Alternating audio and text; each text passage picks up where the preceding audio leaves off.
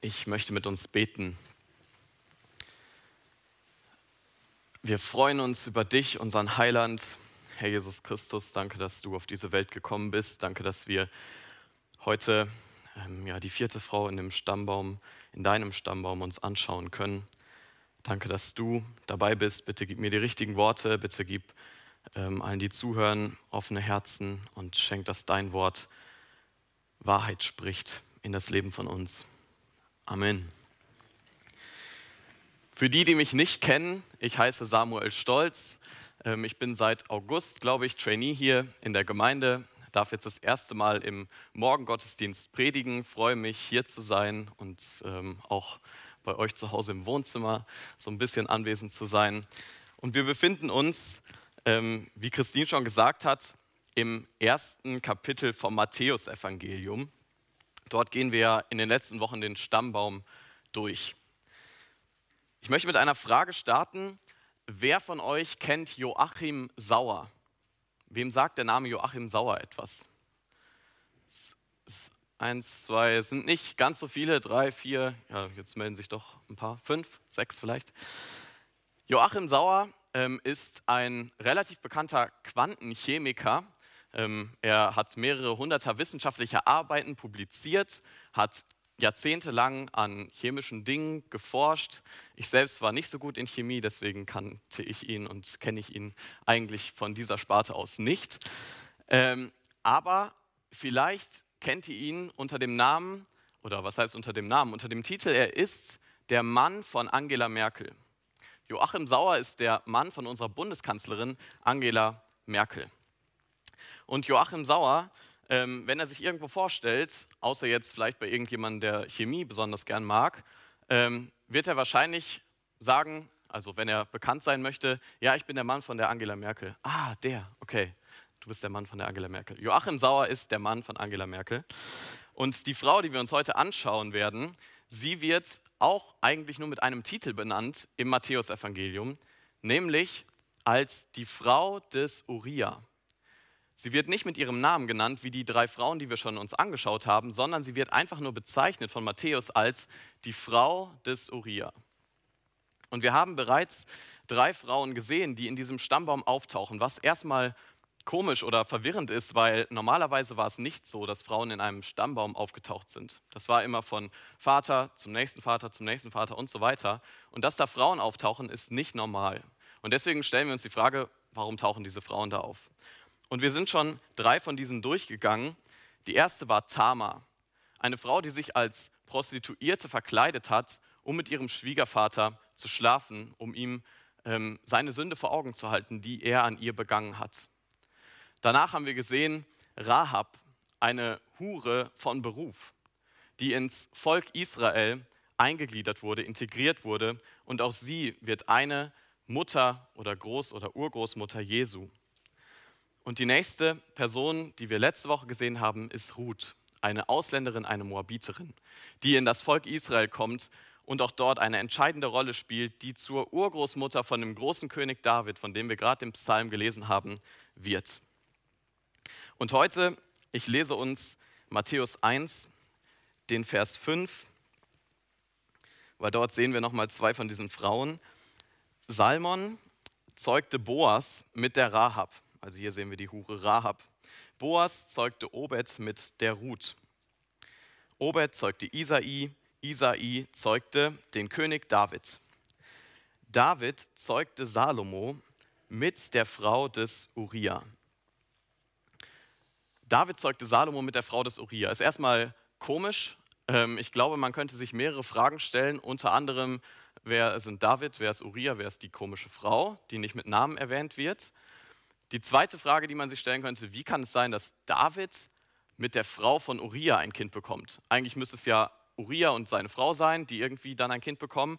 Aber hier ist es David, der mit der Frau von Uriah ein Kind bekommt. Auch eine nennenswerte Frage.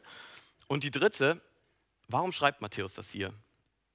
Er hätte ja genauso gut sagen können, David zeugte Salomo. Punkt. Er hätte gar nicht schreiben müssen mit der Frau oder von der Frau von Uriah aber er nimmt das hier mit auf. Und diese drei Fragen möchten wir uns heute zusammen anschauen. Ihr findet die auch auf eurem Gottesdienstblatt aber ich werde sie auch immer mal wieder nennen, damit wir wissen, wo wir sind. Fangen wir an mit einem Kurzüberblick über die drei Personen, die hier genannt werden, oder die drei Hauptpersonen, um die es auch in der Geschichte, die wir nachher lesen, gemeinsam aus 2 Samuel 11 gehen soll. Wir sehen als erstes diese Frau, die Frau des Uriah. Wenn man eine kurze Personenbeschreibung machen müsste, wissen wir aus der Bibel, die Frau hat den Namen Bathseba. Das wurde gerade ja schon erwähnt. Die Frau mit dem Namen Bathseba war eine sehr schöne Frau, wahrscheinlich eine junge Frau zu dem Zeitpunkt, in dem wir uns gleich befinden. Ähm, und sie hatte eine gute Stellung. Sie hat in der Nähe des Königshauses gewohnt. Sehr wahrscheinlich ist sie die Enkelin von einem der engsten Berater von David, von Ahitophel. Ähm, ihr ging es wahrscheinlich äußerlich gesehen ziemlich gut. Wenn man jetzt charakterlich schaut, wie sie uns dargestellt wird, dann kommt es so rüber, als wäre Bathseba darauf aus, aus jeder Situation, in der sie sich befindet, das möglichst Beste für sich persönlich rauszuholen. Also nicht für ihren Nebenmann rechts und links von ihr, sondern für sich persönlich. Sie scheint irgendwie opportunistisch zu sein, also versuchen in der Position, in der sie sich gerade befindet, das Bestmögliche für sich selbst abzugreifen. Das ist so ein Kurzüberblick Bathseba. Zweite Person ist Uriah. Ganz offensichtlich ist Uriah mit Bathseba verheiratet und Bathseba natürlich auch mit Uriah. Uriah ist ein Hethiter, also ist er ursprünglich nicht aus dem Volk Israel. Und trotzdem, obwohl er eigentlich nicht aus dem Volk Israel kommt, ähm, ist es interessant, er wird nämlich erwähnt in der Heldenliste von David. König David hat eine Heldenliste aufschreiben lassen, oder es wurde eine geschrieben, wo gezeigt wird, wer sind die besten Krieger gewesen, die David zu seinen Lebzeiten hatte. Und unter diesen besten Kriegern, das sind gar nicht so viele, taucht Uriah auf. Uriah, der eigentlich Ausländer war, kommt also ins Volk Israel und wird da zu einem der besten Krieger von David. Und das ist interessant, denn Uriah wird uns durchweg, auch charakterlich, positiv dargestellt. Uriah kommt ziemlich loyal gegenüber seinem König und gegenüber dem Volk Gottes raus. Also Uriah ist ein positiver Mann, dem es anscheinend auch gut ging, denn er wohnte in der Nähe des Palastes, auch in Jerusalem. Die dritte Person, und die kann ich jetzt nicht ähm, in allen seinen Zügen beleuchten, weil dann würden wir hier noch bis Weihnachten wahrscheinlich ähm, sein, ist David. David hat sehr viele Psalmen geschrieben, allein die sich durchzulesen oder seine Geschichte durch die Samuel-Bücher ähm, würde jetzt schon sehr, sehr viel Zeit in Anspruch nehmen. Deswegen ein Kurzabriss. David ist der zweite König von Israel nach dem König Saul. David hat mehrere Frauen bereits, also er ist schon verheiratet mit mehreren Frauen. Seine Urgroßmutter heißt wie? Ruth, genau, gut aufgepasst. Und er wurde als der achte Sohn in eine Familie hineingeboren, nämlich von Isai stammt er ja ab. Als achte Person, als achter Sohn ähm, war es zur damaligen Zeit nicht so, dass man irgendwie viel vom Leben erwarten konnte. Wenn Familienfeiern stattgefunden haben, wenn die Leute damals schon Weihnachten gefeiert hätten, dann wäre er derjenige gewesen, der an der Weihnachtsfeier bei den Schafen hätte die Schafe hüten sollen. Also so in der Position hat er sein Leben eigentlich begonnen. Und dieser David wird von Gott ausgewählt und ihm wird verheißen, er wird König werden. Und nicht nur wird er König werden über ganz Israel, was er dann später auch wurde, sondern Gott spricht dann, ein, ein paar Kapitel bevor wir gleich einsteigen in die Geschichte, spricht er zu David und sagt ihm, du wirst ein ewiges Königreich haben. Ein Königreich, das für immer sein wird, was niemals aufhören wird. Es wird jemand kommen, dein Nachfahre, der Sohn Davids, und er wird ein ewiges Königreich weiterführen. David befindet sich, wenn wir gleich einsteigen, befindet sich auf dem Höhepunkt seiner Karriere. Er ist König über ganz Israel, er kämpft mit den Völkern rechts und links von ihm und versucht sein Reich noch weiter auszubauen und er ist sehr erfolgreich da drin. Die drei Personen, kurz skizziert, Bathseba opportunistisch, jung und schön, Uriah loyal seinem Volk und König gegenüber und ähm, durchweg positiv. Und David am Höhepunkt seiner Karriere ein sehr großer, mächtiger Mann zur damaligen Zeit. Zweite Frage, wie kann es sein, dass David mit der Frau von Uriah ein Kind zeugt? Das ist ja erstmal komisch und ergibt nicht so viel Sinn. Wir wollen einsteigen in unseren Predigttext aus dem zweiten Buch Samuel. Ihr findet das auch auf euren Gottesdienstblättern, sonst könnt ihr gerne eure Bibel zur Hand nehmen. Im zweiten Buch Samuel, das elfte Kapitel. Ich werde immer ähm, ein bis drei Verse vorlesen und dann kurz was dazu sagen und dann werden wir durch die Geschichte geleitet werden und sehen, wie das passieren konnte, dass David mit der Frau von Uriah ein Kind zeugt. Kurze Vorgeschichte. David führt wieder Krieg mit anderen Ländern, ähm, jetzt im Moment mit den Söhnen der Ammoniter, das ist ein Nachbarvolk, und ähm, in diese Szenerie kommen wir rein. 2 Samuel 11, ich lese den ersten Vers. Und als das Jahr um war, zur Zeit, da die Könige ins Feld zu ziehen pflegen, sandte David Joab und seine Männer mit ihm und ganz Israel, damit sie das Land der Ammoniter verheerten und Rabba belagerten. David aber blieb in Jerusalem. Also, David schickt seine Männer los, Joab ist so sein Hauptmann, sein Heerführer und sagt ihnen, wir kämpfen jetzt gegen Ammon. Das machen sie, nachdem ähm, eine bestimmte Jahreszeit der Winter vorbei war, weil da gab es nicht genug zu essen für die Truppen und es war auch wettertechnisch nicht ganz so einfach, dort Krieg zu führen. Deswegen war es normal, da hat man gewartet, Krieg wurde kurz pausiert und dann, sobald das Wetter und die Nahrung wieder gut waren, konnte man wieder loslegen und erneut in den Krieg ziehen. Und das machen sie auch hier, als das Jahr um war, zur Zeit. Und dann, da die Könige ins Feld zu ziehen pflegen. Normalerweise war es so, die Könige sind mitgekommen in den Krieg. Sie haben sich zumindest hinter ihre Männer gestellt und waren damit eigentlich ein Zeichen für die Leute, ah, unser König ist dabei. Unser König, für ihn kämpfen wir. Zu ihm können wir uns immer wieder umdrehen und sehen, er ist noch da. Er hilft uns. Und interessant ist hier, dass das sogar hier steht. Es war normal, dass die Könige mitgezogen sind. Aber dann lesen wir am Ende des Verses, David aber blieb in Jerusalem. Ist schon komisch. Anscheinend hat er irgendwas viel Besseres zu tun. Äh, muss ja was Wichtiges gewesen sein, dass er nicht mit in den Krieg zieht mit seinen Leuten, die da für ihn kämpfen und für ihn sterben. Gucken wir uns mal an, was er so Wichtiges zu tun hat. 2 Samuel 11, Vers 2. Es begab sich, dass David um den Abend aufstand von seinem Lager und sich auf dem Dach des Königshauses erging. Da sah er vom Dach aus eine Frau sich waschen und die Frau war von sehr schöner Gestalt okay, das Beste, was David hier anscheinend zu tun hat, ist ähm, nach einem längeren Mittagsschlaf aufzustehen, auf seine schöne Dachterrasse zu gehen und, um es mal neudeutsch auszudrücken, zu chillen. Also dort einfach sich nach rechts und links umzugucken, ah, was erwartet mich heute, sieht ja ganz gut aus hier, ähm, genieße ich noch ein bisschen den Abend und er sieht eine Frau, die schön aussieht, die sich gerade nackt irgendwo wäscht, irgendwie in den Häusern ringsum. Also er konnte von oben da drauf schauen, weil sein Königshaus größer war als die anderen Häuser. Und er sieht diese Frau, die sich wäscht. Jetzt könnte man ja auf den Gedanken kommen, ähm, okay, David, das ist jetzt höchste Alarmstufe, jetzt ist letzter Zeitpunkt, ganz schnell wieder rein. Ähm, ist nicht gut, was du da machst. Gucken wir, was David macht. Die Verse 3 bis 5. Und David sandte hin und ließ nach der Frau fragen und man sagte, das ist doch Bathseba, die Tochter Eliams, die Frau Urias des Hethiters. Und David sandte Boten hin und ließ sie holen. Und als sie zu ihm kam, wohnte er ihr bei.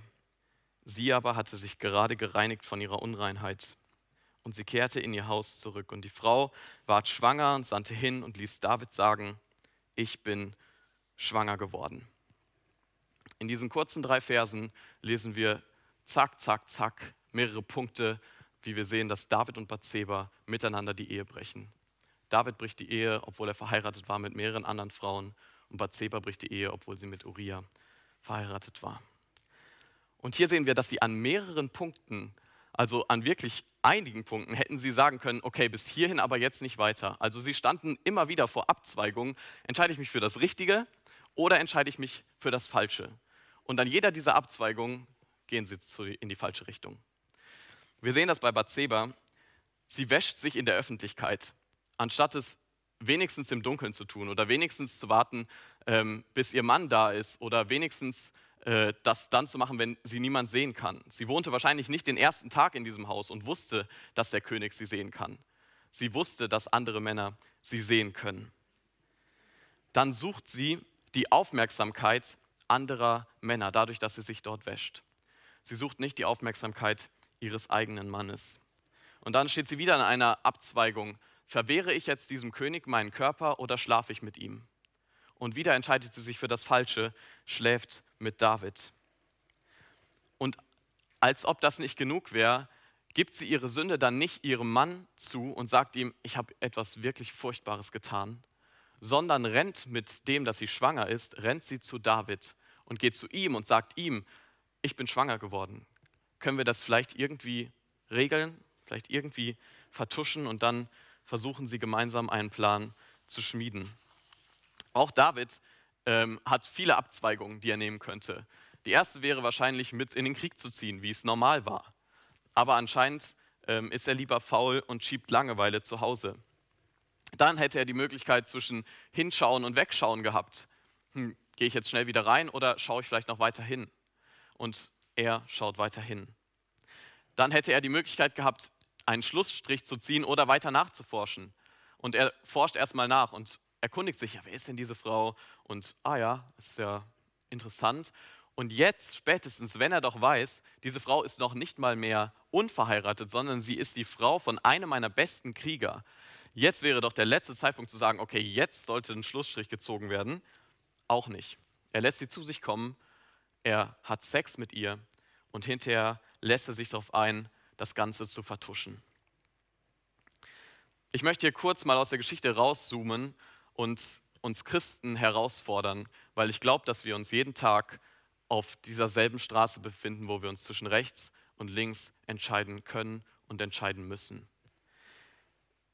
An vielen Stellen hätten David und Bathseba hier diese Entscheidung treffen können. Gottes Wort fordert uns heraus, gerade in diesem Punkt ähm, der, Sexu ja, der Sexualität uns zu entscheiden, und zwar für die Flucht. Zu entscheiden für das Richtige, nämlich nicht dem Drang weiter nachzugehen, diese Befriedigung hinterherzulaufen. Da lesen wir in 1. Korinther 6, Vers 18, flieht der Unzucht oder flieht vor der Unzucht. In 1. Thessalonicher 4, Vers 3 lesen wir, was Gottes Wille für unser Leben ist, nämlich haltet euch von der Unzucht fern. Unzucht ist ein altes Wort. Ähm, man könnte es vielleicht in einem Satz ausdrücken, jegliche Art von sexueller Befriedigung, die ich außerhalb der Ehe erlebe oder mir außerhalb der Ehe hole. Das bedeutet, Erstens, indem ich mit einer anderen Person außer meinem Ehepartner Sex habe, egal ob es in Gedanken ist, ob es in Taten ist, in Worten oder wie auch immer. Oder wenn ich mir sexuelle Befriedigung hole, die außerhalb der Ehe stattfindet, durch Pornografie, durch irgendwelche Werbebilder oder durch sonst irgendwas. Vielleicht sind es nur, nur Gedanken. Und ich glaube, nicht umsonst heißt es, dass wir davor fliehen sollen. Wenn wir diese Abzweigung sehen und sehen, ah, gehe ich jetzt den Schritt weiter, klicke ich auf meinem Handy jetzt da drauf oder lasse ich es? Ähm, lege ich das Handy weg oder ähm, behalte ich es in meiner Hand? Gucke ich dieser Frau noch einmal hinterher? Gucke ich noch einmal auf dieses Plakat oder lasse ich es? Dann sagt uns die Bibel, flieht davor, lauf davor weg. Das ist ähm, dumm, sich darauf weiter einzulassen. Es ist unweise. Es ist nicht das Richtige. Flieht davor. Und ich möchte uns da herausfordern, es gibt, glaube ich, viele von uns, die in diesem Kampf sind, ähm, jeden Tag aufs Neue, auch versucht sind, da zu fallen und dieser Versuchung nachzugeben. Und vielleicht ist es bei dir, dass du denkst, oh, das ist schon seit so vielen Jahren bei mir ein Thema, deswegen jetzt habe ich es eh aufgegeben, jetzt lohnt es sich eh nicht mehr. Aber ich möchte uns herausfordern und sagen, nein, ähm, Gott fordert uns dazu auf, egal wie weit du schon bist und wie schlimm du dich selbst in deiner Sünde fühlst.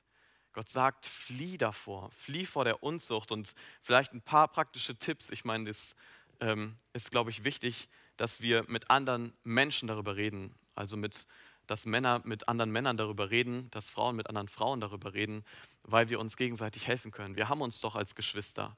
Wofür sind wir denn Geschwister, wenn wir uns da nicht helfen? Das ist mega wichtig, weil ich glaube, dass es viele Leute echt hemmt, in ihrem geistlichen Leben überhaupt Fortschritte zu machen was du machen könntest, ist, dass du dein Handy abgibst. Einfach einer Person, bei der du weißt, ähm, da kann ich es wegtun, mal für eine gewisse Zeit, da werde ich auch nicht wieder drankommen. Flieh zu deinem Gott und bitte ihn um reine Gedanken. Flieh zu ihm, weil zu wem sollst du sonst fliehen?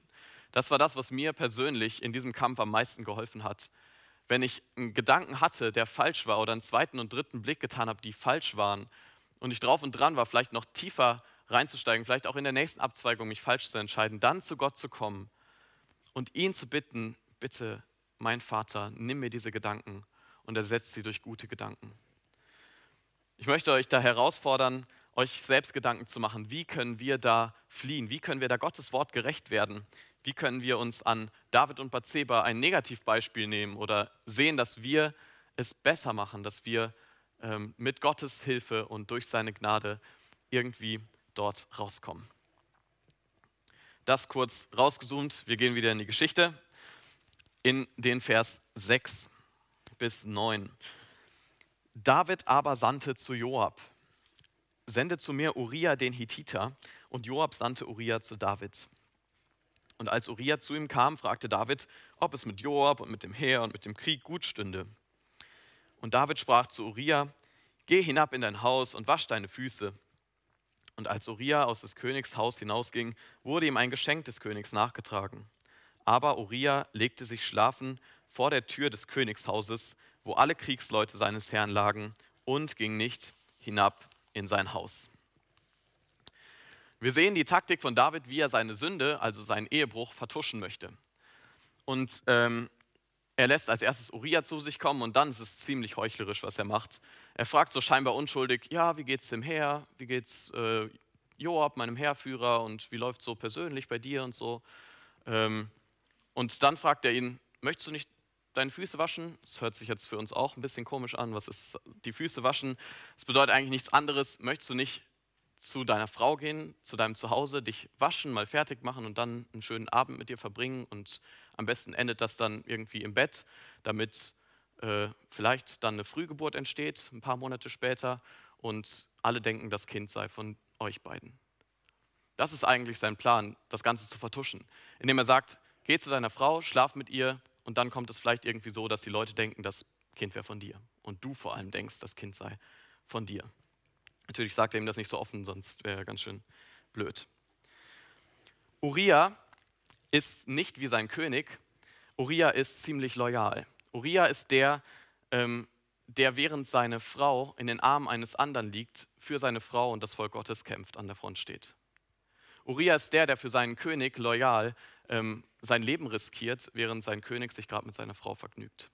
Und Uriah ist auch der, der hier zu seinen Kriegskameraden geht, anstatt zu seiner Frau, weil er weiß, meine Männer stehen gerade an der Front. Wie könnte ich da einfach bei meiner Frau sein und mir einen schönen Abend machen, wenn ich doch weiß, die anderen Soldaten, denen geht es gerade wirklich nicht gut. Und deswegen legt er sich hier zu seinen Kriegskameraden und ist bei ihnen. David denkt sich, ja, meine Taktik war eigentlich schon ganz schön gut. Ähm, ich probiere das Ganze genauso nochmal, nur dass ich ihm diesmal seine Hemmungen ein bisschen nehme füllt ihn ab, also gibt ihm ordentlich was zu trinken und hofft dann, dass er dann wenigstens ein bisschen gefügiger ist, gibt ihm das Gleiche nochmal vor, sagt, komm, jetzt kannst du doch zu deiner Frau gehen. Und selbst der stockbesoffene Uriah trifft eine bessere Entscheidung als der nüchterne David. Und das ist ziemlich bemerkenswert, denn Uriah ist hier echt ein starker Kontrast im Gegensatz zu König David. Selbst der betrunkene Uriah ist loyaler und gerechter als der nüchterne David. Er bleibt auch diese Nacht bei seinen Kriegskameraden und bei den anderen Soldaten. Und spätestens jetzt sehen wir, was für zerstörerische Konsequenzen es haben kann, wenn man Sünde vertuschen möchte um jeden Preis. Und David macht hier tatsächlich im wahrsten Sinne des Wortes das allerletzte, was er noch tun kann. Wir lesen die Verse 14 bis 17. Am anderen Morgen schrieb David einen Brief an Joab und sandte ihn durch Uriah. Er schrieb aber in dem Brief, stellt Uriah vorne hin, wo der Kampf am härtesten ist, und zieht euch hinter ihm zurück, dass er erschlagen werde und sterbe. Als nun Joab die Stadt belagerte, stellte er Uriah dorthin, wo er wusste, dass streitbare Männer standen. Und als die Männer der Stadt einen Ausfall machten und mit Joab kämpften, fielen einige vom Volk, von den Männern Davids und Uriah, der Hittiter, starb auch. David tut hier alles dafür, dass seine Sünde nicht offengelegt wird. Und das macht er, indem er Uriah sein eigenes Todesurteil mitgibt. Einen Brief, den Uriah aus lauter Loyalität seinem König gegenüber nicht öffnet, den er seinem Heerführer übergibt und der führt diesen Befehl bereitwillig aus, stellt Uriah an einen scheinbar ungünstigen Platz und dort stirbt nicht nur Uriah, sondern mehrere Männer aus der Armee von David. Mit dieser traurigen Nachricht kommt dann ein Bote zu David Und wir lesen die Antwort, die David darauf gibt, im Vers 25. David sprach zum Boten, so sollst du Joab sagen, lass dir das nicht leid sein, denn das Schwert frisst bald diesen, bald jenen. Fahre fort mit dem Kampf gegen die Stadt und zerstöre sie. So sollst du ihm Mut zusprechen. Das ist ziemlich krank und ziemlich heuchlerisch. Für die politische Korrektheit ähm, schickt David noch diesen Boten hin und her, der gar nicht weiß, was er da gerade sagt. Eigentlich sagt er nämlich von Joab, Auftrag erledigt und von David gut gemacht. Und er muss das noch in irgendeine Botschaft verpacken. Ja, es sind wirklich viele Leute gestorben. Und David ist an dieser Stelle ziemlich heuchlerisch. Und jetzt ist das erste Mal, dass diese Frau, diese Bathseba, Urias Frau, wieder ins Bild kommt. Zuvor hatte sie nichts mehr mit der Sache zu tun gehabt. Ich lese Vers 26. Und als Urias Frau hörte, dass ihr Mann Uria tot war, hielt sie die Totenklage um ihren Eheherrn. Sobald sie aber ausgetrauert hatte, sandte David hin und ließ sie in sein Haus holen. Und sie wurde seine Frau und gebar ihm einen Sohn. Das klingt jetzt erstmal nicht besonders traurig, sogar so gar nicht traurig. Es klingt, als sei ähm, Bathseba irgendwie okay damit oder zumindest einfach nur kurz die Totenklage abhalten und das können nur ein paar Wochen oder Monate gewesen sein, denn dann heiratet sie bereits König David. Und dann kriegen die beiden zusammen einen Sohn. Und dieser Sohn, der stirbt einige Zeit später. Gott übt Gericht an David und an Bathseba und dieser Sohn muss sterben. Das ist irgendwie eine krasse Geschichte. Und jetzt, ein paar Monate, Jahre später, bekommen die beiden nochmal einen Sohn. Und dieser Sohn heißt Salomo. Dieser Sohn ist der, von dem Matthäus dann spricht. Salomo ist der Sohn, der ähm, diese Verheißung, die Gott Abraham einst gegeben hat, weiterführt, die über David geht und die über Salomo geht und über seinen Sohn und seinen Sohn und seinen Sohn. Und dieser Salomo ist der nächste große König. Er ist entstanden aus der Beziehung zwischen David und der Frau von Uriah. Und hier wissen wir jetzt, wie das Ganze passieren konnte. Die Frage ist jetzt aber immer noch im Raum, warum schreibt Matthäus uns diese krasse Geschichte auf? Warum macht er das? Er hätte es ja genauso gut lassen können, wie ich am Anfang schon gesagt habe. Warum muss er das hier reinbringen, diese schlimme Geschichte? Und ich glaube, dass es zwei Gründe hat warum er das hier macht. Oder mindestens zwei Gründe, warum er das hier macht. Der erste Grund ist, ähm, wir sehen, ich glaube, David selbst hat einen Wandel erlebt. Ich möchte eine Veranschaulichung nutzen. Das ist ein weißes Blatt Papier. David selbst hat wahrscheinlich, während er diese Sünde begangen hat, von sich gedacht oder es zumindest ähm, sich in sich hineinprojiziert, zu sagen, ich bin eigentlich ganz okay, ich bin eigentlich ziemlich gerecht, ich bin eigentlich ein ziemlich weißes Blatt Papier, vielleicht habe ich so ein paar Punkte drauf, aber eigentlich bin ich ziemlich gut. Und ich glaube, dass das nicht nur David so geht, sondern dass das uns allen so geht oder zumindest an irgendeinem Punkt in unserem Leben mal so gegangen ist. Zu denken, wir sind eigentlich ganz in Ordnung. Wenn wir irgendwelche Fehler haben, dann ist es vielleicht irgendwie bisschen so ein paar schwarze Punkte, vielleicht ein bisschen gräulich, aber wir sind an sich, sind wir wie so ein weißes Blatt Papier ganz gut. Und vielleicht würden dich deine Liebsten tatsächlich so beschreiben als einen ziemlich guten Menschen. Vielleicht deine Freunde und deine Familie und sie sagen, ja, wenn ich ein Blatt Papier mit einer Farbe aussuchen müsste, dann wäre es weiß oder es wäre zumindest so ein bisschen grau, aber nicht ganz schwarz. Aber deine Lieben und deine Freunde und auch meine Freunde und meine Lieben sind es nicht, die irgendwie das Urteil über uns sprechen können. Denn unsere Freunde sind nicht diejenigen, die das Gesetz gegeben haben, die zwischen richtig und zwischen falsch entscheiden. Und sie sind auch nicht die Richter über unser Leben. Das ist Gott und das ist Gott auch in dieser Geschichte. Und zwar schreibt er sein Urteil über David in dem letzten Vers, in dem letzten Satz. Da kommt Gott jetzt vor und sagt, aber dem Herrn missfiel die Tat, die David getan hatte. Selbst der große König David ist kein weißes Blatt Papier. Selbst der große König David ist von Gott ja, gerichtet worden. Ihm wurde nicht gerichtet worden, ihm wurde gesagt, dass er schuldig ist vor Gott. Dass er nicht ein weißes Blatt ist, sondern so ein schwarzes. Und würde man jetzt ein Urteil fällen über Bathseba und über David, dann würde dabei herauskommen, Bathseba hat Ehebruch betrieben und das war zur damaligen Zeit mit dem Gesetz Gottes die Todesstrafe. Über David würde man Gericht halten, würde man sagen, David, auch du hast Ehebruch betrieben, du hast dein Amt und deine Macht missbraucht, auch du verdienst die Todesstrafe. Du hast Blutschuld, Blutschuld auf dich geladen, du verdienst die Todesstrafe.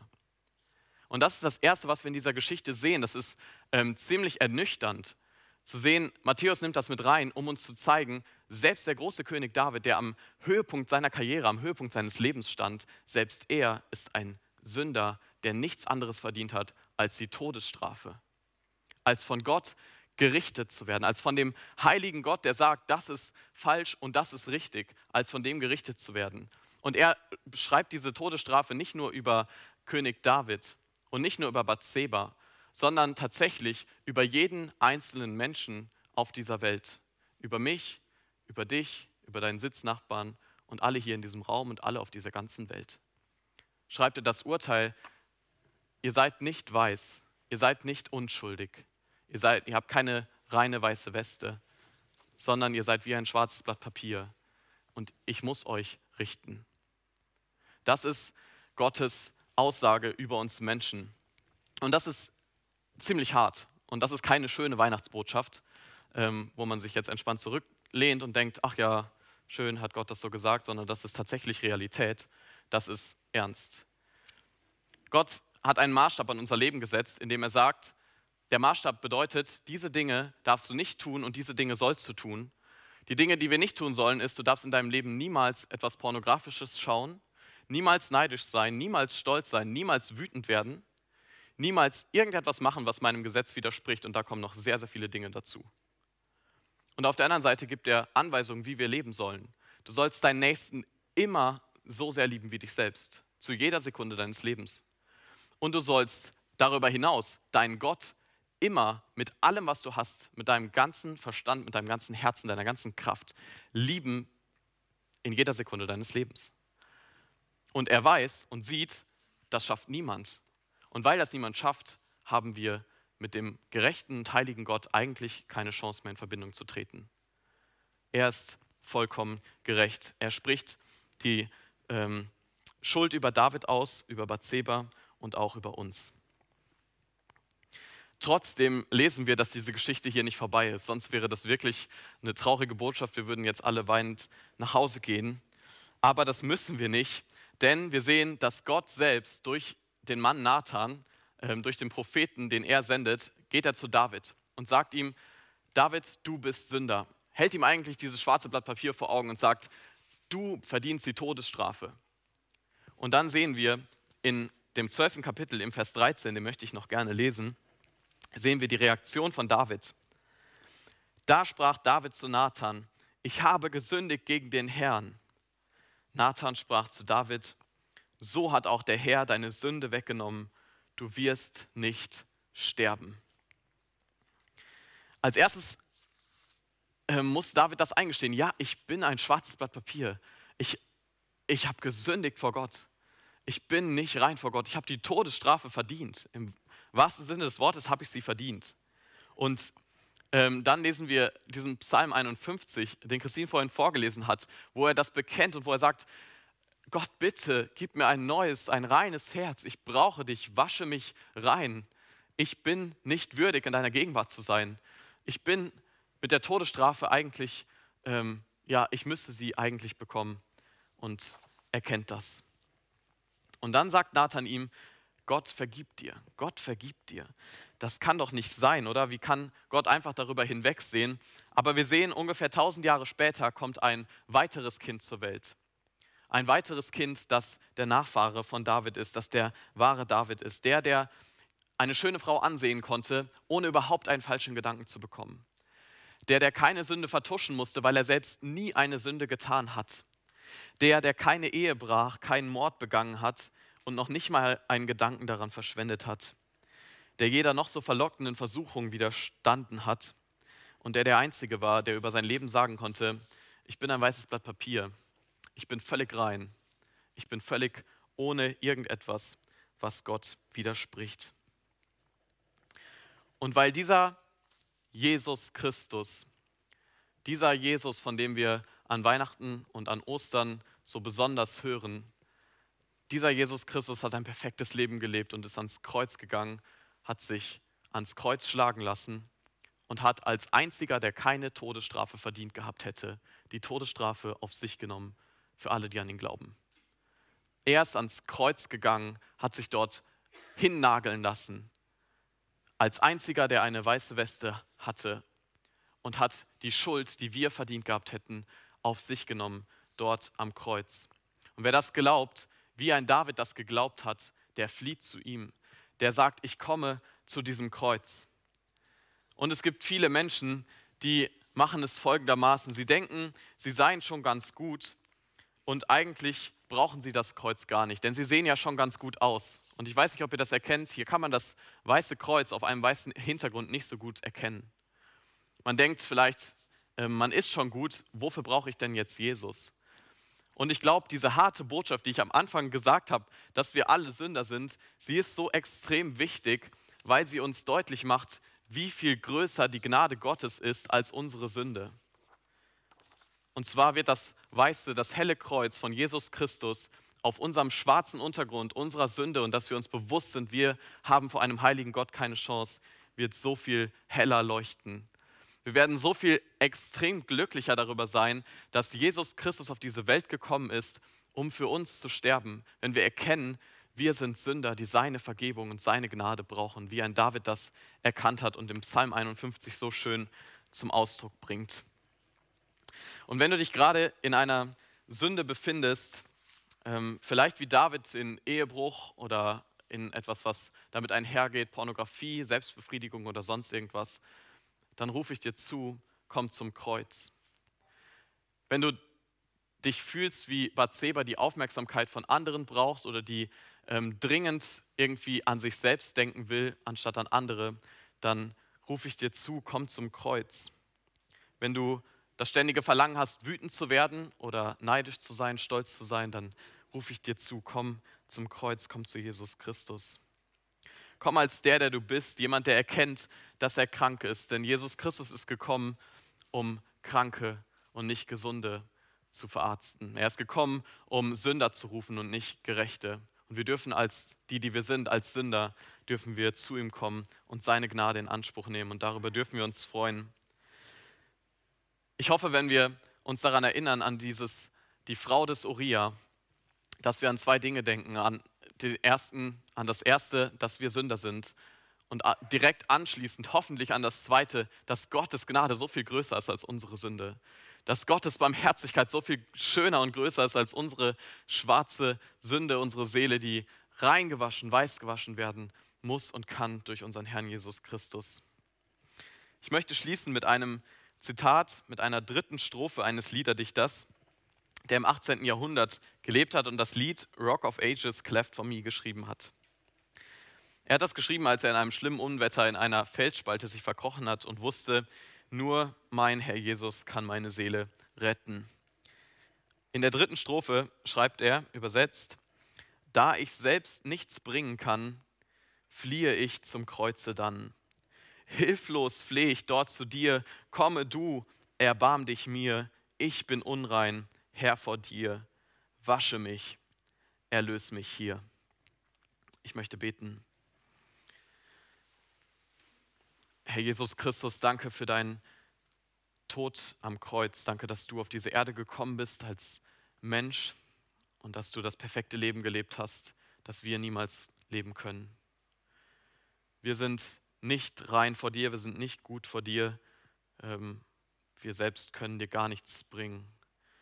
Wir können nur zu deinem Kreuz kommen und dich um Gnade anflehen und wissen, dass du uns diese Gnade geben wirst, weil du ein so barmherziger und gnädiger und großer Gott bist. Danke, dass wir das sehen dürfen, dass du einem David vergeben hast, ähm, der Vergebung nicht verdient hatte.